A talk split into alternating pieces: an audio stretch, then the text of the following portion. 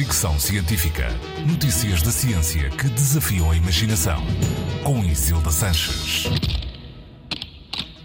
A ideia de que na pré-história os homens caçavam e as mulheres recolhiam, baseada na assunção de que as mulheres não eram fisicamente aptas para caçar, está a ser posta em causa devido a descobertas recentes publicadas na Scientific American e American Anthropologist. As autoras dos artigos, Sarah Lacey e Kara Okobok, analisaram a divisão do trabalho na era paleolítica usando a informação disponível em dados arqueológicos e literatura e encontraram muito poucas evidências da existência de uma divisão do trabalho de acordo com o sexo. Também não encontraram sinais de que as mulheres fossem fisicamente incapazes de caçar ou de que não fossem de facto caçadoras. Defendem, aliás, que pelo facto de produzirem estrogênio, que lhes daria grande resistência na corrida, seriam fundamentais nas atividades de caça.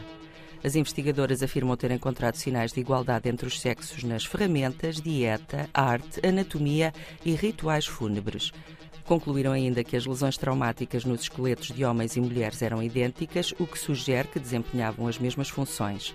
A teoria do homem caçador e da mulher recoletora é aceita desde os anos 60, quando foi apresentada numa coleção de artigos com o título Man the Hunter Homem o Caçador.